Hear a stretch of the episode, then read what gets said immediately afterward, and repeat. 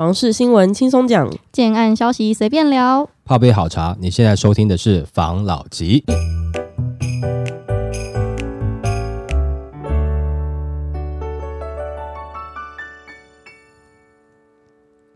关心你的房事幸福，我是房老吉，我是大院子，我是茶汤会。今天呢，我们要来聊，就是从之前房市热度非常热的时候，到后面降温了。最近我看到个新闻，他说降幅现在已经收敛了，打了一个问号，我来跟大家分享一下。嗯、好，全台建物买卖移转双增，前八月减十三 percent，降幅收敛。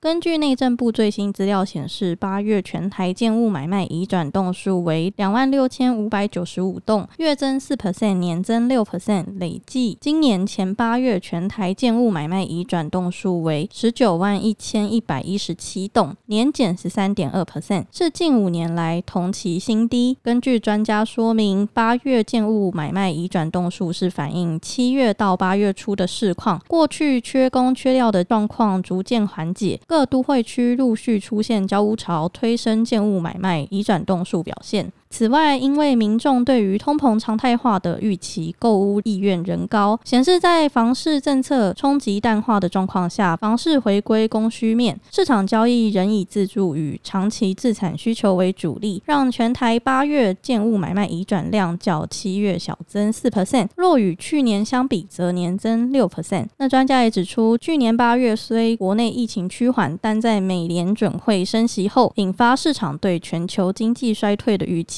加上地缘政治风险增加，房市交易转淡。自去年八月后，全台交易量平均每月仅二点四五万栋左右，不若去年上半年每月平均二点八万栋以上，显示去年下半年房市交易降温，基期偏低。而今年在自住买盘稳定，加上通膨预期，长期自产族群购屋意愿转趋积极。若从累积建物买卖移转栋数看，今年四月以前年减幅都在二十。四 percent 以上，但前五月交易量年减幅降至二十一点三 percent，上半年交易量较年减十八点七 percent，而累计前七月交易量与去年同期相比已缩减至十五点六 percent，前八月交易量年减十三点二 percent，持续向年减一成靠拢，显示年减幅逐步收敛。那专家也说明，央行再度下修全年经济成长率至一点四六 percent，显示景气趋缓下终端需求不振，经济表现难有亮眼表现，而国内景气灯号连亮八颗蓝灯，虽止跌现象略微浮现，但成长动能仍偏低缓疲弱。它这个就是看来年减幅的这个趴数有越来越低，也就是买卖移转动数有越来越多的这个情况嘛。对，所以它的结论是。因为本来就会有通膨这件事情，通膨已经变成一个常态了。对，加上美联就像疫情一样，哎、欸，对对 对，大家习惯戴口罩了，对，大家习惯通膨了，就会想要买好看的房子来抑制这个通膨。哦、所以这个真的是他们结果出来的原因吗？真的跟通膨有关系吗？我们前面几则刚好有聊到嘛，哦，说房市的涨跌的一些问题嘛，然后再来是房市没有永远涨，也没有永远跌，这个嘛，哦，我们都有聊过了。那这一次这个状况啊，我也不是说要附和我们之前。前面聊的，哦，就是说现在的这个交易量慢慢又起来了，移转动数也有了。现在呢，我们还是要稍微思考一下，最近因为新清安，然后愿意进场买房子的人，是不是有一定的数量？也就是说，现在可能看到的这个移转动数呢，真的是被新清安吹出来的。你太早的去乐观说，现在房市已经开始要回去了，我觉得有点太乐观。哦，它有一个因素在。对对对，因为我们上次是有讲说要把握时间，因为我怕可能后面这一次的房市的下修力道不太足够，有可能在明年年中之后可能会看见稍微稳定，甚至慢慢涨，反转。对，甚至有我们有聊到说，国泰跟华固有在中南部甚至北中南就连续准备要开案子。上次也有聊到说，在数据上的一个死亡交叉，就佐证了这一次我们的交易量稍微提升，是因为房市冷冻已经结束了吗？房市又要开始热了吗？不一定，不一定。这一次看起来是有点原因的。我觉得新青安啊，的确对于这一次这段时间的房价是有一个催楼体的作用。哦，所以不要太快的马上太乐观，觉得好房市要回来了，那我可能是、准备，哎对，准备要哎买一下，准备自产一下哈，或是说想要投资哦，不要这么快，嗯，那也不要说我现在要买房子自住的，觉得说哇糟糕。这个窗口又关闭了，我现在错过了。我觉得这很可能有这种感觉，因为房市在很热的时候，对。他们没有尝到甜头，一下就喷太快了嘛。对，下降的时候力道又不够，对，疲软，嗯，然后力道不够，现在又有一个新青安进来回稳，哎，那再过一段时间稳一段时间，开始回档反转的时候，啊，他们又没跟上，对，这种剥夺感很重哎、欸。对，所以你看哈，这个时间啊，就最怕是说，如果说自助客开始紧张，哎，是不是我还没有开始跌，我还没有爽到，现在又要上去了，然后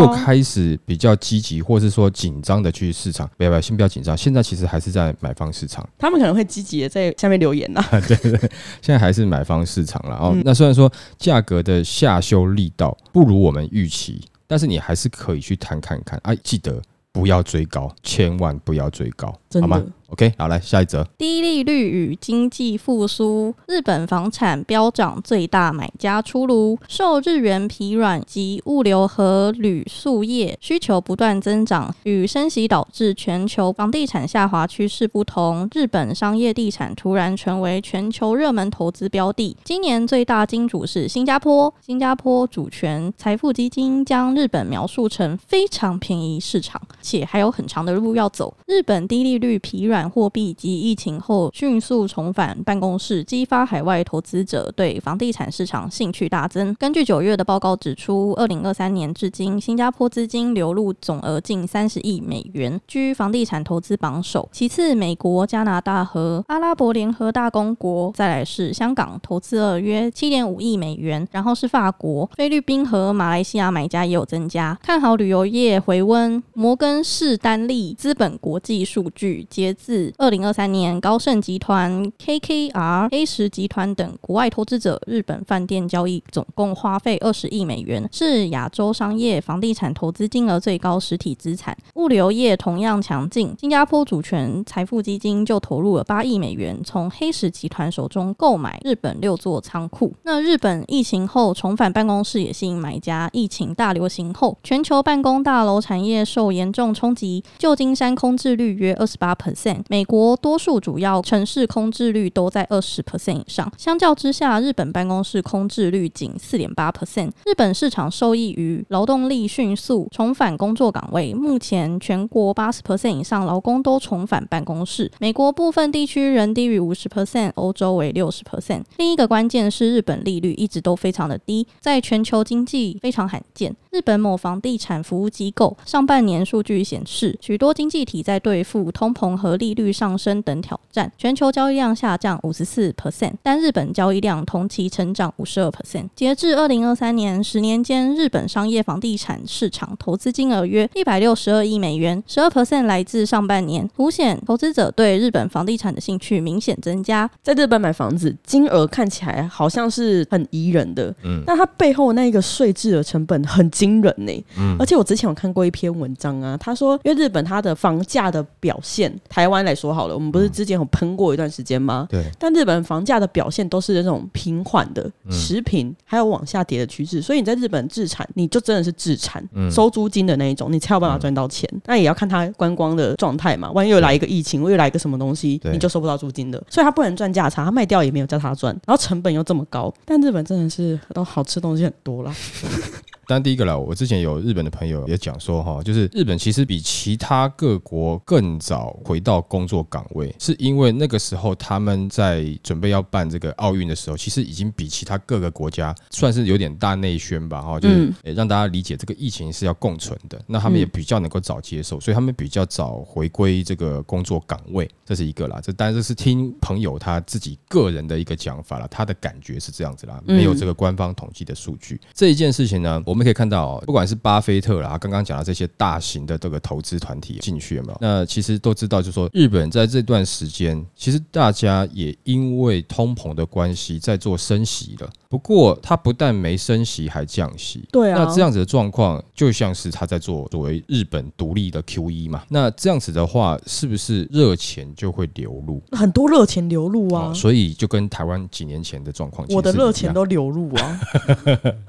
对，那这样子的话，当然个人的名义啊，哦，去那边买房，那你技巧要很好哦，眼光也要很好，你对于税制要可能很了解。但是他们有一些比较大型的财团，你如果是跟着他一起去投资的话啊，比如说他们是有卖股票的啦，像之前有讲嘛，像 REITs 的这种东西嘛，对不对？嗯，你跟着一起去的话，你可能就是付一小笔的金额，然后同样去获利嘛，这个是也许是有机会的。再来另外一个就是，你看新加坡他们自己国内对于炒房打击是比较严厉的嘛，限制比较多嘛，但是他们一样是可以投资去炒日本的房嘛。对啊，对哈，那这样子的状况，其实日本啊，真的跟其他国家不太一样。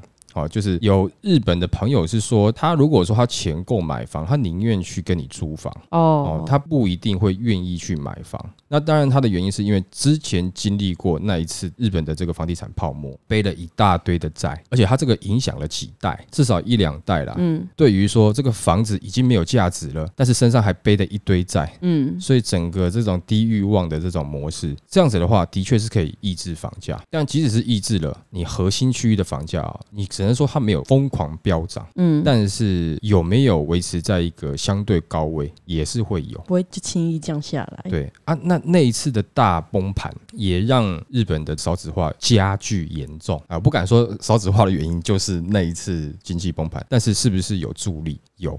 那这样子状况下的确，房价可能就是说，你除了超级核心地段，很多地方它的房价不会到太贵。就是你看，以全球这样子这十几年的这个房价的涨幅啦，嗯，一个 GDP 全球第三的日本这么庞大的一个经济体，在这段时间它的房价没有超级飙涨，其实照理来讲就可以算是说好像是在跌了啦，嗯，好像因为大家都在涨的时候也没有涨嘛，没错，就跟大家成绩在进步的时候，你排名自然就会落后，即便你的分数没有比较低，那但是发生这样的状况之后，房价会降，但这个是不是我们要的呢？这就是很伤脑筋。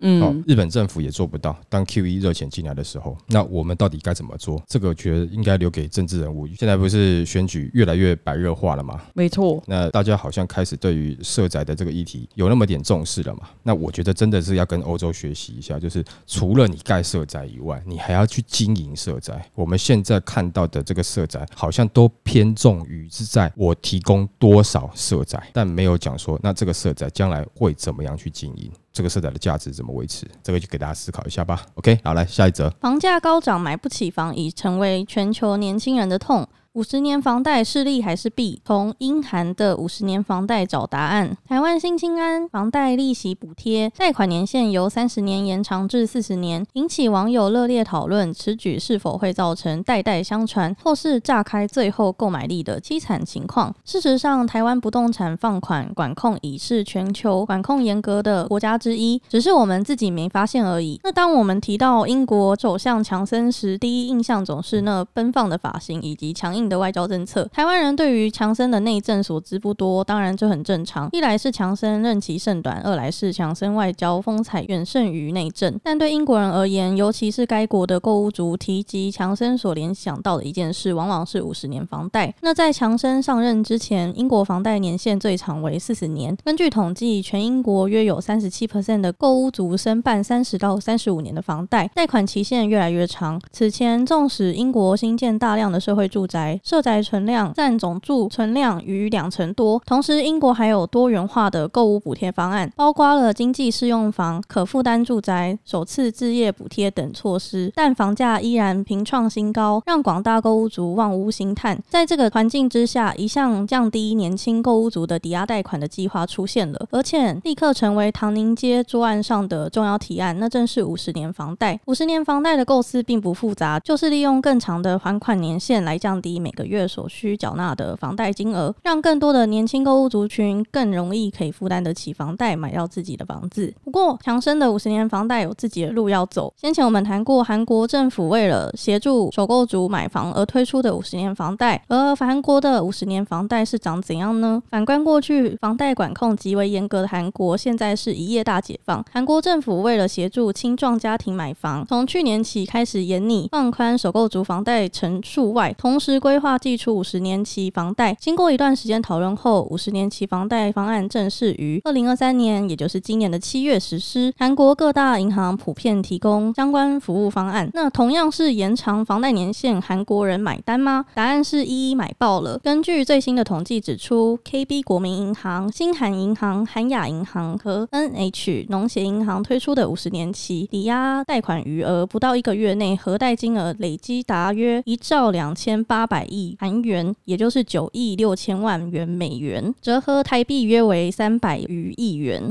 但英国的五十年房贷与韩国有本质上的差异。唐宁街研拟的是多贷型的五十年期抵押贷款，允许父母将未偿债务转移给子女。换言之，英国五十年房贷并不需要急着在一代内还完，只要有子女，便可以把房贷移转给下一代，达到真正的代代相传。他们称之为代际借贷。我本来以为台湾的这个四十年房贷，对，已经足够让人减轻压力了。嗯，结果韩国跟英国五十年房贷，对，有点羡慕哎。可是我不知道为什么哎，就是虽然房贷拉长了，但是房价就是在那啊，对，而且可能会往上涨。因为如果我是卖房子的人，我就想说，哦，你现在月负担比较轻的嘛，那我就给你这样子催下去，达到你月负担的那个刚刚好。对，所以这个东西它虽然的确啊会让让大家减轻压力，可是无形中是不是也会造成房价的一个上扬呢？我觉得应该讲说了，如果房价本来就会涨的话，这个还会加剧；如果说房价不会涨的话，这个可能会让它止跌啊。哦，哦，就是说，因为你的付款的时间拉太长，其实讲到这边就很无奈啦。因为你到四十年房贷哦，我觉得这一代哈、哦，你可以拼一拼，好把它缴完。嗯，那如果五十年房贷催下去，那会不会这一代缴不完，要下一代缴？对啊，那你的房价如果再继续涨下去的话，那就可能都已经五十年了，都已经跨一代的话，那不然就跨长一点。既然都已经临界点突破之后，嗯，那这个让人家烦恼是什么呢？其实好像现在啊，房价这么高，你买不起房，那你就租房。嗯，也就是说，你的生活从你自己自力更生的那一刻起，你就必须得去负担租金。嗯，或者是你可能还没有自力更生，你的家庭跟爸爸妈妈住，你还在读书的时候，你们就已经在负担租金了。好，那如果一直买不起房，你可能就要代代都要背着这个租金走下去。嗯，除非哪一天突然你们发家致富，对对对哈，或者说家族的哪一代突然有了一点成就。嗯，好，那另外一个是，那你买得起房？假设如果说年限拉得很长，这一代缴不完，下一代缴，那代一代在缴房贷，其实各位可以看到，这个已经形成一个阶级固化的一个状态了。哦，有没有像以前这种佃农的感觉？有点，有点，就是传承传承了很多东西。对，你从刚出来到社会，其实你已经背负着这一个阶级固化的这些成本在身上了。嗯，你一开始你没办法像譬如说有钱人家的小孩，他可能赚的钱呢，可以去想说我要去学怎么投资，没有选择的权利了。对，你就必须不管是学贷、房贷或是租金。嗯，你从出社会开始，你这些东西就已经被锁住了，这个会造成阶级固化。我觉得这个迟早会有革命的，真的。而且他在五十年，我在想，银行应该会有很多烂债耶，因为不是每个人都想要你的代代相传的，也不是每一个人都觉得、嗯、哦，上一代传给我的这些哦，有房子没错啊，但是这些贷款，可能有些人就是想说，像我们刚才讲的，想学东西啊，想怎么样啊，那他他可能就不会付这个贷款。那银行这样子也会有风险啊。是，但是我们之前有讲嘛，就是以现在的这个。状况就各国对于经济的想法都是维持大概两趴左右的通货膨胀嘛，嗯，那可以刺激这个经济成长嘛，嗯，没有错，在未来嘛，你现在背的房贷以未来的收入来去付的话，就是我今天买房了，二十年后回来看这个钱，可能不是那么高的。嗯，但是相信我，不会二十年后回来看这个钱是超级超级便宜的啦，哦，应该不至于啦，是没错啦。哦，那但是如果有些区域有没有是超级热的话，你可能会觉得跟比如说北市好了，二十年前跟现在的北市比有差，就是有差嘛。啊，那如果你又讲到比如说信义区或是大安区这种，你会觉得哦，那差距又更大。对，那时候如果有买多好。嗯，那